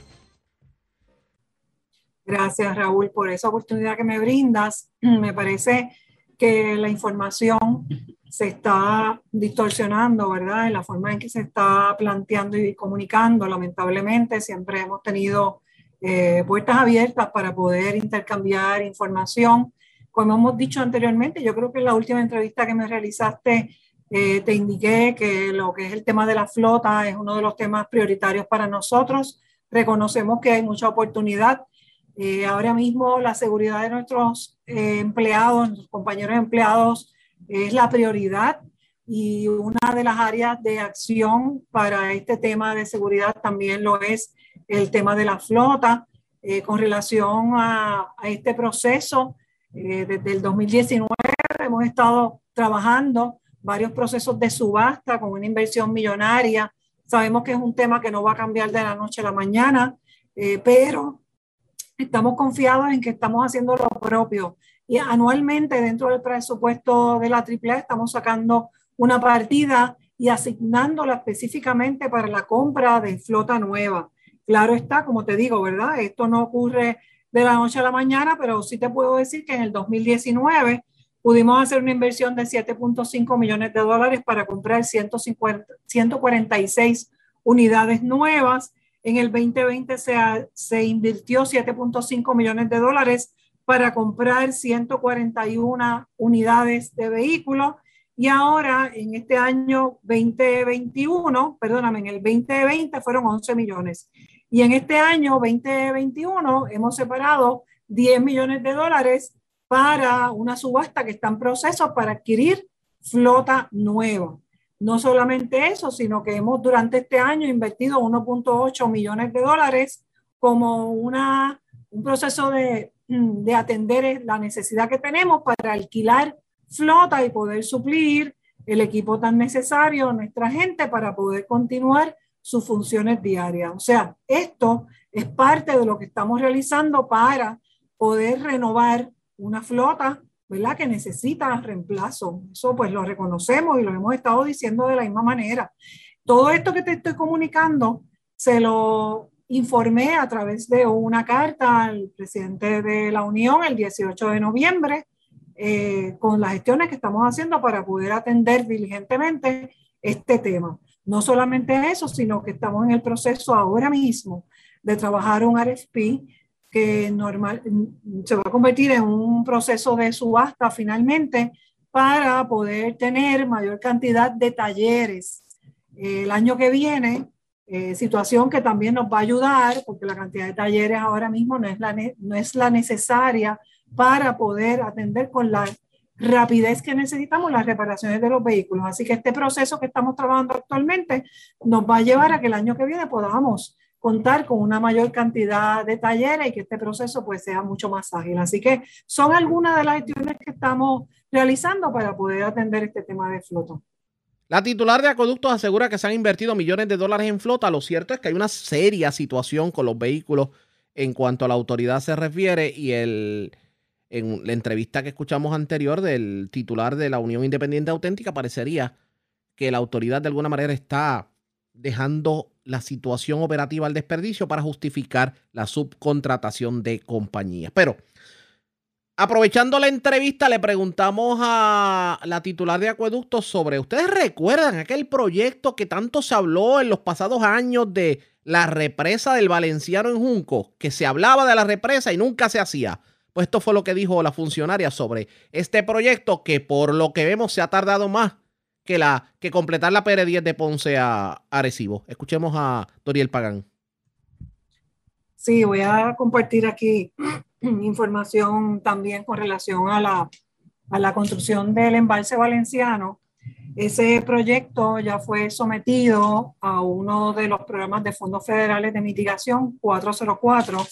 Eh, ya la autoridad, nosotros hicimos la evaluación, el informe preliminar de ingeniería y como te indico, pues ya fue sometido a FEMA, ellos lo están evaluando y la inversión aproximada de realizarse el proyecto eh, a través de los fondos FEMA de este programa sería cerca de 270 millones de dólares.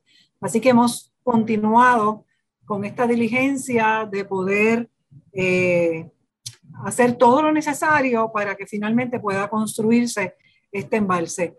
Con relación a esta área, también tenemos otro proyecto que va a estar en diseño para el año que viene, que precisamente es la planta de filtro de Valenciano con una expansión eh, de capacidad y esta inversión está en cerca de los 20 millones de dólares y comienza diseño el año que viene. Pero ambos proyectos se están trabajando en sus diferentes fases.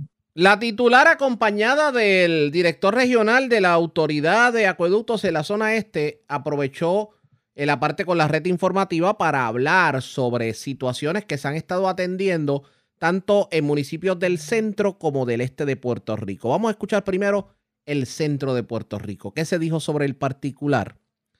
¿Qué está pasando con situaciones en Barranquitas, Comerío, Aibonito, Calley, etcétera, etcétera? Esto fue lo que dijo tanto el director regional como la titular de Acueductos. Ok, en el municipio de Calley hemos estado trabajando con el sistema de, Culebra, que este es por la, por la PR715. Estamos rehabilitando toda la planta de, filtración de, Culebra, ¿verdad? Eh, y esto a su vez va a hacer mejoras en todo el sistema de, de Jajome del municipio de Calley y estamos reemplazando tuberías en varios sectores, como lo hicimos ya en el sector Domingo López, que era uno de, de constante rotura, ¿verdad? Que teníamos ahí y también estamos reparando, ¿verdad? Tuberías, también instalando tuberías dentro de, de lo que es, aparte de la rehabilitación de la planta, en todo lo que es Calle para mejorar todo este sistema del área de, de Calle. En el municipio de Aybonito tenemos tres proyectos ahora mismo en construcción de reemplazo de, de tubería, uno por el área de Manresa y dos por el sector de La Piedra, que aunque pertenece a Calle, sector La Piedra, estamos haciendo unas mejoras desde ahí bonito, ¿verdad? Porque el, municipio, eh, el sector se suple desde ahí bonito, aunque esté en Calle. En Barranquitas tenemos varios proyectos de, de instalación de tubería. Eh, se instaló tubería por el área de la gallera. Eh, vamos, estamos arreglando lo que es el camino de, de la planta de las bocas, ¿verdad? Ya que, que, es la fuente principal del municipio de, de, de, Barranquita, sí. De Barranquita, de la planta principal, ¿verdad? Que es las bocas. Estamos tanto arreglando el camino como sus estaciones de bombeo de aguas crudas, ¿verdad? Para mejorar el suplido del agua para el municipio de Barranquita. En Sidra vamos a hacer prácticamente lo mismo, vamos a rehabilitar la planta de filtro de Sidra este, con una inversión de 110 mil dólares. Vamos a rehabilitar toda la planta. En Comerío hemos estado trabajando en ciertos proyectos en específico y junto al alcalde, ¿verdad? A través de los fondos ALPA, él nos va a estar supliendo generadores a distintas etapas de, de bombas que suple el municipio de, de Comerío. A eso precisamente iba, quedándonos en la zona central, porque, por ejemplo, una de, una de las problemáticas que ha habido recientemente en Barranquita ha sido la de la planta de filtros Barrancas en Barranquita. Ya se habían hecho unos trabajos con, obviamente, las membranas, etcétera, etcétera. Pero sigue habiendo el problema, por ejemplo, de generación, y no precisamente porque ustedes no tengan una planta en el, en la, en el área de, eh, de cruda, sino por las fluctuaciones de voltaje y porque tal vez no había un transfer switch en el área de la, del tanque que pudieran dar el servicio. Obviamente, esta es una de las plantas más críticas en la zona de Barranquitas que suple sectores como Cañabón, sectores como La Pacheca, Barrancas, La Gallera. Ese tipo de situaciones con la energía eléctrica y las plantas, eh, eh, los generadores de energía o tal vez eh, la autoridad de energía eléctrica con el suplido, ¿se ha podido subsanar de alguna manera? Sí, de, de hecho, tenemos en la planta de filtro Barranca, ¿verdad? Que opera la, la represa y la planta. Ambos generadores pues fueron reparados. El de la, el de, volviendo al de la boca, que, es como el 70% del municipio de Barranquilla. Correcto. Eh, están, vamos a instalar un, tenemos uno alquilado de momento, ¿verdad? En la segunda etapa, porque es un sistema de dos etapas de bombeo. Y eh, vamos a instalar uno nuevo que compramos para sacar el que tenemos eh, instalado en el sitio. Y uno de los problemas básicamente es por este camino que tenemos, porque el camino es un poco peligroso, ¿verdad? Sí, definitivo. Para llegar a, las instalaciones y, y, tardamos un poco en responder, en que nuestro personal vaya a cotejar los generadores. Pero con esta inversión que estamos haciendo en el camino, que lo estamos haciendo más seguro, pues vamos a poder trabajar con mucha más diligencia, ¿verdad? Que nuestro personal vaya a la, a la represa y lógicamente, ¿verdad? Que vayan seguros. Sí, puedan hacer los trabajos. Que el personal vaya seguro y con todo, ¿verdad? Y, y podamos, que ellos puedan hacer, ¿verdad? Las funciones de poner esto lo más rápido posible a, operar. Paso a la zona este, pero antes de pasar a la zona este, ¿en qué quedó el proyecto de, de interconexión de la, del, eh, del pozo de la Torre de Barranquitas al sistema de Barrancas, que lo iban a interconectar por la 770 hacia Cañabón. ¿Eso quedó en algo? Eh, estamos todavía, eh, nos falta hacer unos trabajos en el pozo, con unos paneles eléctricos nuevos que tenemos que instalarlos para entonces ponerlos a operar.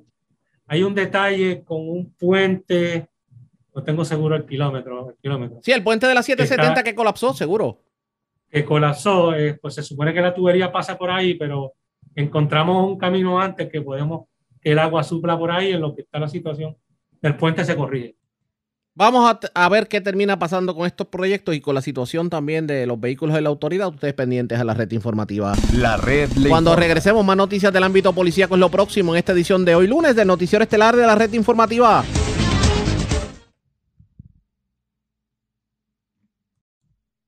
La red le informa. Señores, regresamos a la red le informa. Somos el noticiero estelar de la red informativa edición de hoy lunes. Gracias por compartir con nosotros. Vamos a más noticias del ámbito policiaco y vamos a ampliar información sobre un incidente ocurrido ayer domingo. Una mujer fue encontrada maniatada y asesinada en su residencia en Vieques, como le había indicado. Y la información la tiene Daniel Fuentes, oficial de prensa de la policía en Fardo. Saludos, buenas tardes.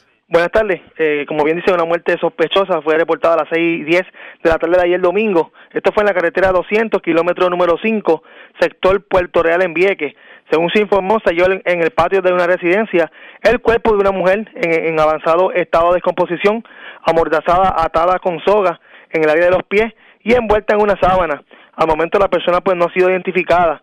El agente Jorge Encarnación, adscrito a la División de Homicidios del 6 Área Fajardo, se encargó de la investigación junto a la fiscal Karen Calo, quien ordenó el levantamiento del cadáver y traslado al Instituto, Instituto de Ciencias Forenses para análisis, eh, los análisis correspondientes y la identificación del mismo.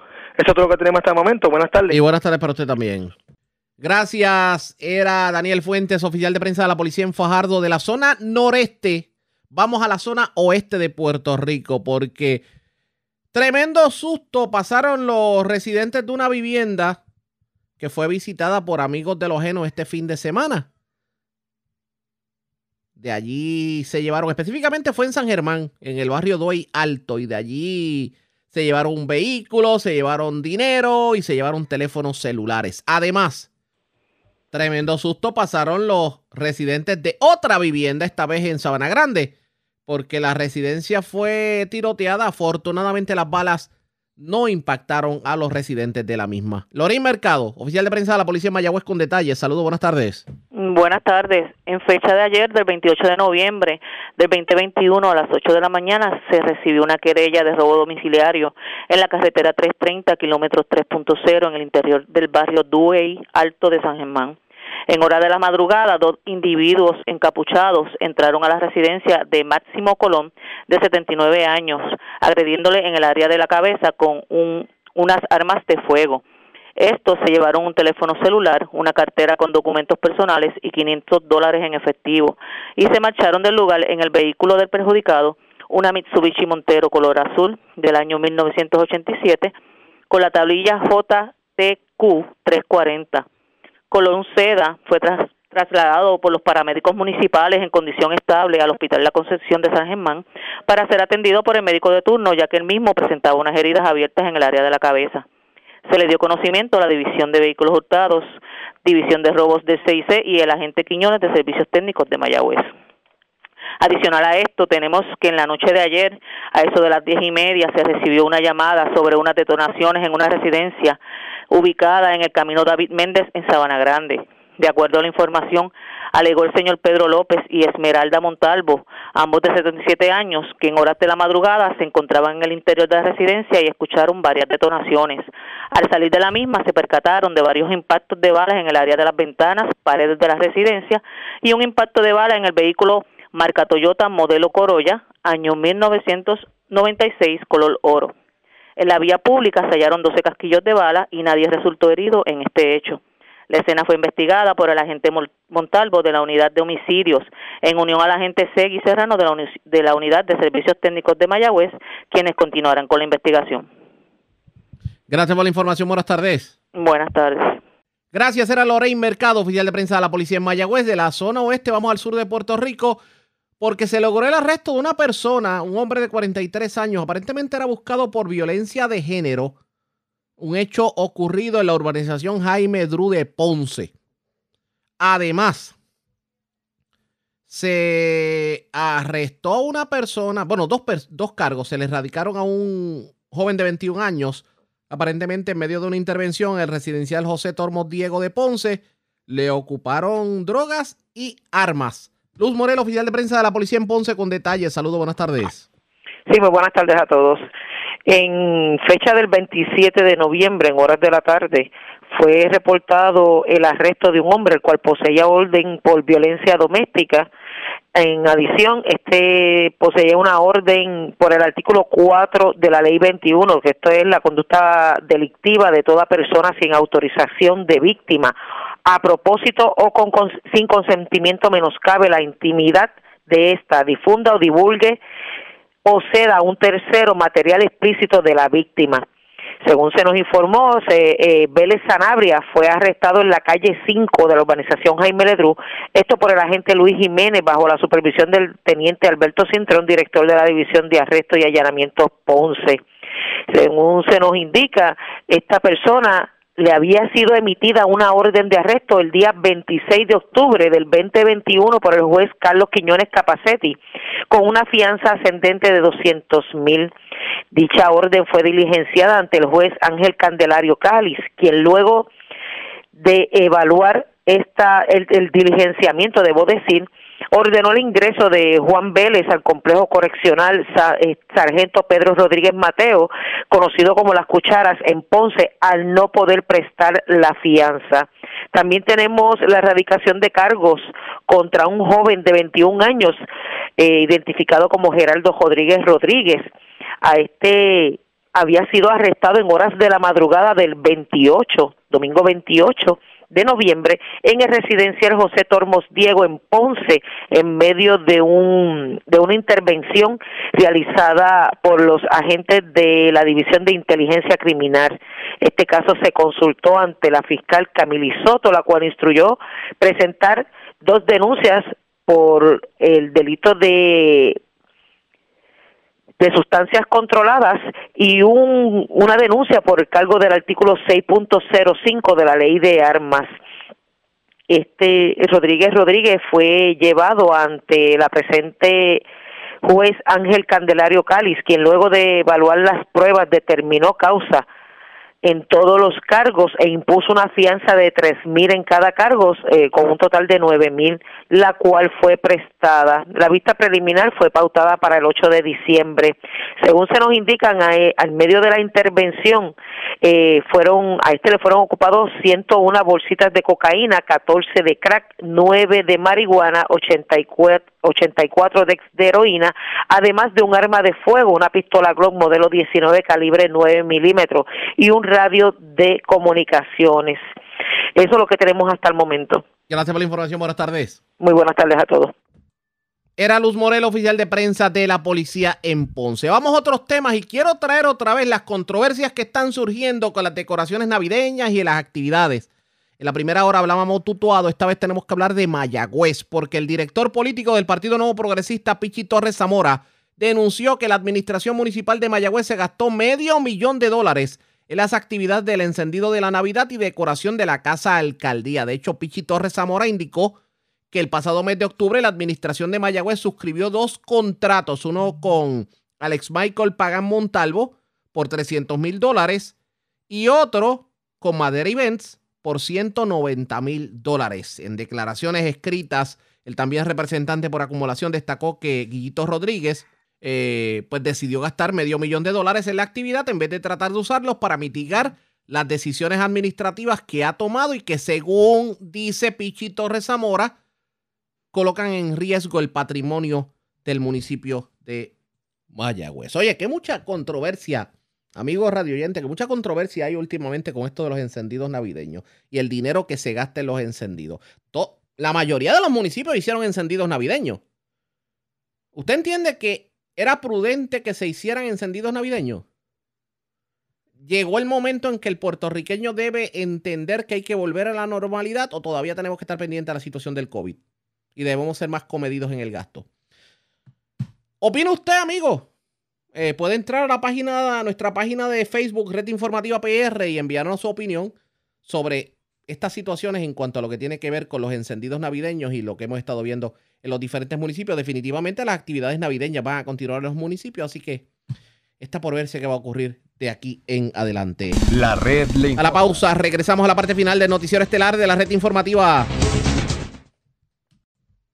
La red le informa. Señores, regresamos esta vez a la parte final del noticiero estelar de la red informativa. ¿Cómo está Estados Unidos? ¿Cómo está el mundo a esta hora de la tarde? Vamos a la voz de América. Yoconda Tapi y John Burnett nos resumen lo más importante acontecido en el ámbito nacional e internacional. Estados Unidos activa sus propias medidas de seguridad luego de la alerta de la nueva variante del COVID-19, Omicron, mientras las autoridades sanitarias aún no tienen reporte de ningún caso en el país. Los detalles con Judith Martín Rodríguez. Hoy lunes 29 de noviembre entran en vigor nuevas restricciones de movilidad en Estados Unidos para los viajeros procedentes de siete naciones del sur de África, entre las que se incluyen Sudáfrica, Malawi, Namibia y Mozambique. Esta decisión llega luego de que la comunidad científica alertara sobre la presencia de una nueva variante del COVID-19 identificada por primera vez en Sudáfrica y registrada bajo el nombre de Omicron. Esta nueva alerta mantiene en vilo a gobiernos de todo el mundo que decidieron imponer poner nuevas medidas, en particular restringiendo los viajes y el gobierno de Estados Unidos estuvo entre los primeros en actuar ante la posible gravedad de la variante Omicron con el objetivo de evitar un escenario todavía más complicado en un país donde más de 777 mil personas ya han perdido la vida desde que se inició la pandemia y en el que todavía más de 50 millones de adultos se mantienen escépticos a recibir la vacuna contra el COVID-19. El presidente Joe Biden anunció el fin de semana nuevas acciones para proteger a los estadounidenses. Decidí que vamos a ser cautelosos, asegurarnos de que no haya viajes hacia y desde Sudáfrica y otros seis países en esa región, y excepto para los ciudadanos estadounidenses que pueden regresar, pero no sabemos mucho sobre la variante, excepto que es una gran preocupación, parece extenderse rápidamente y pasé alrededor de media hora esta mañana con mi equipo del COVID-19 dirigido por el Dr. Fauci, así que esa fue la decisión que tomamos. Judith Martín Rodríguez, Voz de América. Y seguimos con las noticias. Estados Unidos iniciará esta semana en Doha, Qatar, conversaciones con el talibán sobre temas vitales como la crisis alimentaria en Afganistán. Héctor Contreras con la actualización. El representante especial de Estados Unidos para Afganistán, Thomas West, estará esta semana en Doha, la capital de Qatar, para reunirse con los líderes talibanes para abordar, según anticipó el Departamento de Estado, varios temas que incluyen la difícil situación humanitaria que enfrenta el país. Las condiciones son espantosas en muchas partes de Afganistán y el Programa Mundial de Alimentos de las Naciones Unidas dice que casi 24 millones de personas, o el 60% de la población, padece de hambre aguda el portavoz del Departamento de Estado, Ned Price, dijo que el representante especial de Estados Unidos, Tom West, discutirá temas de vital interés nacional de Estados Unidos, incluido el contraterrorismo y la asistencia humanitaria con líderes talibanes en Doha, Qatar. En una entrevista exclusiva con La Voz de América, el representante especial de Estados Unidos para Afganistán, Thomas West, dijo que el empeoramiento de la crisis humanitaria en esa nación tiene mucho que ver con la pérdida de ayuda internacional, afectando su economía, que dependió en gran medida de esa colaboración durante 20 años. Alrededor del 75% del gasto público del gobierno anterior fue financiado por donantes extranjeros. Alrededor del 40% del Producto Interior Bruto del país fue financiado por donantes extranjeros y así realmente en nuestro compromiso y francamente en el compromiso de nuestros aliados y socios con los talibanes durante un periodo de años dejamos en claro que si optaban por un camino militar hacia el poder esa ayuda desaparecía y eso es lo que ocurrió. Héctor Contreras, Voz de América, Washington. En tanto y en otro rumbo informativo, a principios de octubre, un oleoducto submarino fracturado derramó petróleo crudo en las aguas de la costa del sur de California y casi dos meses después la vida en Huntington Beach ha vuelto a la normalidad, pero los residentes dicen que la reputación de la ciudad turística se ha visto seriamente dañada y los negocios continúan perjudicados. El derrame liberó casi 95 mil litros de petróleo crudo, cinco veces menos que las estimaciones iniciales y una limpieza exhaustiva permitió que las playas reabrieran ocho días después, aunque la pesca comercial en la zona sigue estando prohibida. Legisladores de California se reunieron con funcionarios estatales para discutir la respuesta al derrame de petróleo y evaluar el daño causado a las comunidades locales. La alcaldesa de Huntington Beach, Kim Carr, dijo que la ciudad ha gastado casi 500 mil dólares en costos de limpieza y tuvo que cancelar algunos grandes eventos turísticos que afectaron a las empresas locales. Dañó nuestra reputación como destino turístico. Estamos tratando de hacer llegar el mensaje a la gente que los negocios están abiertos, que estamos brindando seguridad. El Departamento de Pesca y Vida Silvestre del Estado dijo a principios de este mes que las pruebas de los peces para detectar contaminantes podrían demorar hasta casi tres semanas, posponiendo la pesca comercial hasta al menos fines de noviembre. Los primeros resultados oficiales preliminares en Honduras anticipan el triunfo de la candidata de la oposición, Xiomara Castro, y podría convertirse en la primera mujer presidenta de su país. Óscar Ortiz tiene el reporte. El primer cómputo oficial preliminar presentado por el Consejo Nacional Electoral, luego el cierre de las urnas y el conteo de votos, reflejó que el aspirante presidencial del Partido Libre, Xiomara Castro, lidera los resultados con más del 53% de los votos. Narres Fura del Partido Nacional se ubica en segundo lugar con el 34% y Yanni Rosenthal del Partido Liberal alcanza el 9% de los votos, colocándose en un tercer lugar. Hasta el cierre de este informe se habían contabilizado el 16% de las actas procesadas, algo más de 2.929 actas. Xiomara Castro, que es esposa del expresidente hondureño Manuel Zelaya, junto a miembros de su partido y simpatizantes, reiteró su promesa de trabajar por la unión de los hondureños. A formar un gobierno de reconciliación en nuestro país. Un gobierno de paz y un gobierno de justicia. Kelvin Aguirre, presidente del organismo electoral, dijo que de manera sistemática se estarán actualizando las cifras conforme avance el registro de actas y al mismo tiempo confirmó que se registraron más de 3.200.000 votos de un padrón electoral de 5 millones de hondureños habilitados para el sufragio. Partido Libertad y Refundación, Xiomara Castro, eh, en estos resultados preliminares tiene 297.714 votos. El Partido Nacional de Honduras, Narri Juan Afura Sabla, 189.451 votos. Esta votación muestra un país que busca una realidad diferente a los comicios de hace cuatro años, cuando las denuncias de fraude provocaron protestas que derivaron en situaciones de violencia. Ahora, y de acuerdo a estos resultados preliminares, la oposición política lidera el conteo de votos y podría dar a la nación centroamericana otro rumbo político, alejado del que tuvo el actual presidente Juan Orlando Hernández en estos últimos cuatro años. Oscar Ortiz, Voz de América, Honduras. Y en otro rumbo informativo, la posibilidad de que Estados Unidos reactive el programa Quédate en México provoca que el gobierno mexicano solicite a la administración de Joe Biden recursos adicionales para albergues y apoyo a organizaciones internacionales. Sara Pablo tiene este informe. Autoridades mexicanas confirmaron que el gobierno de Estados Unidos comunicó su intención de reimplementar el apartado 235 de su ley de inmigración y nacionalidad que implica la devolución de extranjeros para que permanezcan en México en tanto se resuelven sus solicitudes de asilo. En este marco, México puso sobre la mesa algunas cuestiones humanitarias. Destacó la necesidad de mejorar las condiciones para las personas migrantes y solicitantes de asilo de modo tal que cuenten con mejor asesoría legal en sus procesos migratorios, mismos que deben realizarse de la forma más expedita posible. Además, solicitó recursos adicionales por parte de los Estados Unidos destinados para albergues y organizaciones internacionales, a fin de mejorar las condiciones en las que esperan las personas migrantes y solicitantes de asilo. Añadió que los migrantes deben contar con acceso a atención médica y vacunación contra el COVID COVID-19. Las autoridades mexicanas también pidieron respetar los puntos de retorno designados. El presidente Andrés Manuel López Obrador aseguró que el tema no se abordó durante la reunión bilateral que sostuvo con su homólogo de Estados Unidos, Joe Biden. No, no lo abordamos, ese tema. No se trató. La Secretaría de Relaciones Exteriores, en coordinación con el Instituto Nacional de Migración, están a la espera de la respuesta formal por parte del gobierno de Estados Unidos. Sara Pablo, Voz de América. Ciudad de México. Y el gobierno de Nicaragua mantiene silencio ante el llamado de la Iglesia para un nuevo diálogo nacional y endurece la represión contra los opositores.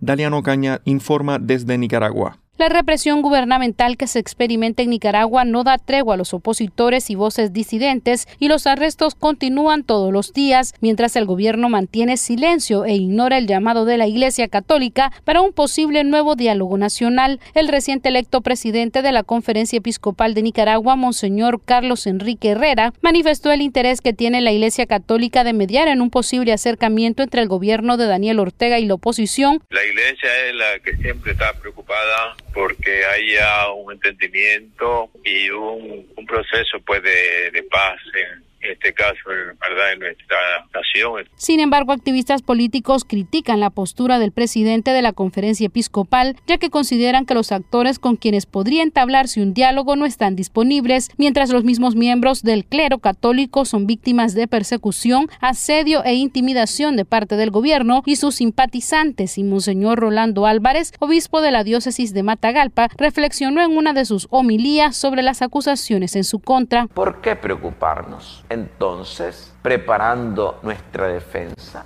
¿Y sobre qué cosa nos vamos a defender? ¿No hemos cometido delito? ¿Qué acusación se nos podrá hacer? En el arranque de la campaña electoral, durante su primer discurso, el presidente Daniel Ortega acusó a los obispos de la conferencia episcopal de ser terroristas y golpistas y hasta el momento no ha mostrado ningún interés en dialogar con la oposición o liberar a los considerados presos políticos. Daliana Ocaña, Voz de América, Nicaragua. La red le informa. Bueno, señores, enganchamos los guantes. Regresamos mañana martes a la hora acostumbrada, cuando nuevamente a través de Cumbre de Éxitos 1530 de X61 de de Radio Grito y de Red 93, que son las emisoras que forman parte de la red informativa. Le vamos a llevar a ustedes resumen de noticias de mayor credibilidad en el país. Hasta entonces, que la pasen bien.